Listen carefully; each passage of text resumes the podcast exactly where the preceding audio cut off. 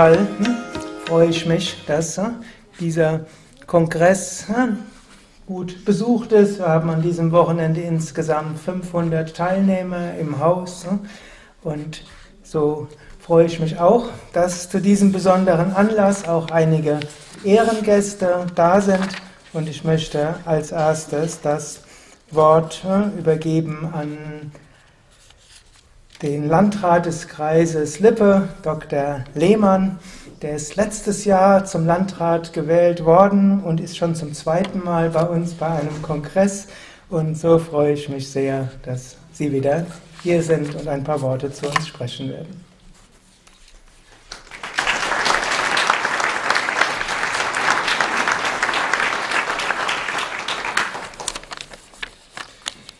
Ja, vielen Dank, Herr Bretz.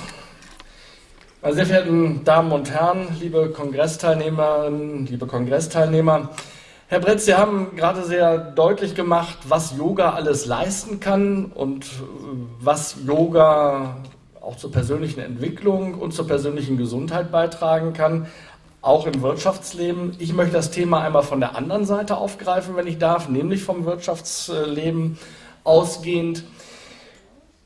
Unternehmen brauchen gesunde und motivierte Beschäftigte. Ich glaube, da sind wir uns einig. Und es gibt einen Wandel in der Arbeitswelt im Moment, der äh, dazu führt, dass man immer innovationsfreudiger, immer wettbewerbsorientierter arbeiten muss. Was dazu führt, dass Beschäftigte nicht immer gesund und motiviert mit diesem Thema umgehen, umgehen können. Es gilt nun für viele Unternehmen, dringend benötigte Fach- und Führungskräfte langfristig an sich zu binden und arbeitsfähig zu halten. Arbeitsfähig in Anführungsstrichen, weil es hört sich immer so ein bisschen nach, äh, ein bisschen sehr technisch an. Jedenfalls ist man dann sehr schnell bei einem betrieblichen Gesundheitsmanagement, bei äh, den Versuchen und Notwendigkeiten für Unternehmen, ihre Mitarbeiterinnen und Mitarbeiter gesund zu halten. Aber der Arbeitsdruck, der Stress auf der anderen Seite belasten immer mehr Erwerbstätige in Deutschland, in der gesamten Europäischen Union. Dazu gibt es dann auch Zahlen, die ich auch ganz spannend finde. Die Europäische Agentur für Sicherheits- und Gesundheitsschutz äh, bei der Arbeit hat äh, festgestellt, verwundert jetzt nicht, dass arbeitsbedingter Stress zu den wesentlichen gesundheitsgefährdenden Ursachen in der Arbeitswelt gehört. Und, das ist jetzt vielleicht die spannendere Zahl, sie hat das dann mal beziffert für das Jahr 2002. Was äh, für Gesundheitskosten entstehen da überhaupt durch solchen Stress? Wie gesagt, 2002, das liegt schon lange zurück und inzwischen kann man wahrscheinlich einiges äh, an Milliarden draufsetzen, aber damals waren das bis zu 20 Milliarden Euro in der Europäischen Union, die als Gesundheitskosten stressbedingt angefallen sind. Ich mache mal weiter mit Zahlen, komme auf die deutsche Ebene. Da gibt es ja diverse Krankenkassen. Eine sehr große Krankenkasse hat eine, äh, eine Untersuchung dazu gemacht und hat 11 Millionen Erwerbstätige mit ihren Daten dafür ausgewertet. Alles die eigenen Versicherten, insofern war es datenschutzrechtlich wahrscheinlich unbedenklich, hoffe ich jedenfalls. Und ein Fehlzeitenreport 2015 erstellt. Danach fehlten Beschäftigte im Vorjahr, also 2014 dann, knapp 19 Tage lang im Betrieb aufgrund ärztlicher Arbeitsunfähigkeitsbescheinigungen und psychische Erkrankungen.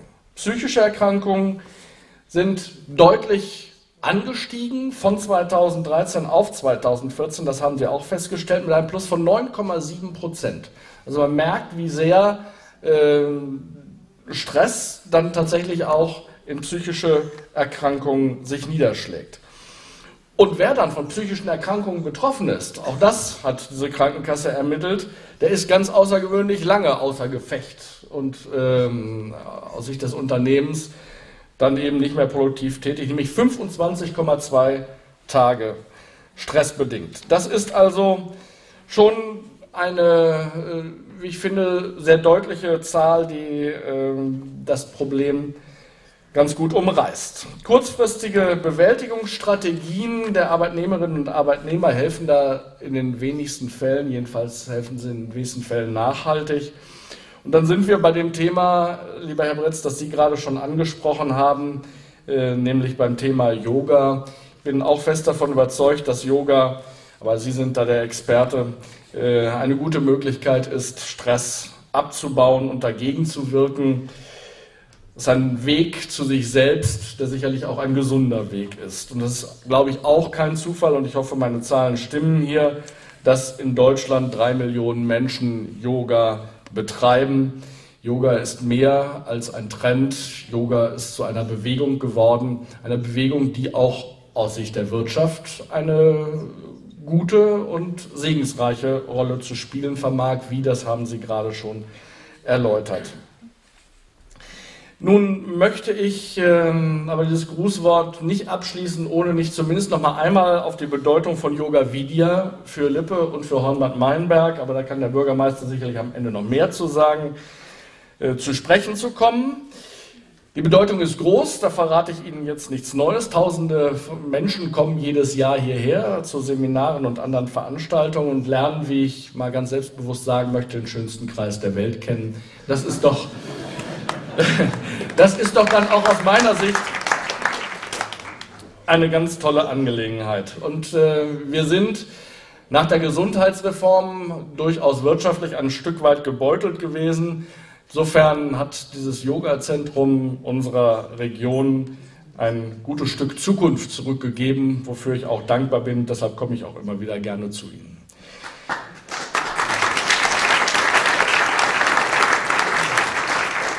Auch deshalb, aber natürlich auch wegen des gesundheitlichen Aspekts, über den wir gerade gesprochen haben, wünsche ich dem Business Yoga Kongress 2016 unter seinem Motto mit Yoga erfüllt arbeiten und leben, Business Yoga der nächsten Generation viel Erfolg, ein gutes Gelingen und das Aufzeigen vieler guter, spannender Möglichkeiten für einen wirksamen Stressausgleich. Vielen herzlichen Dank.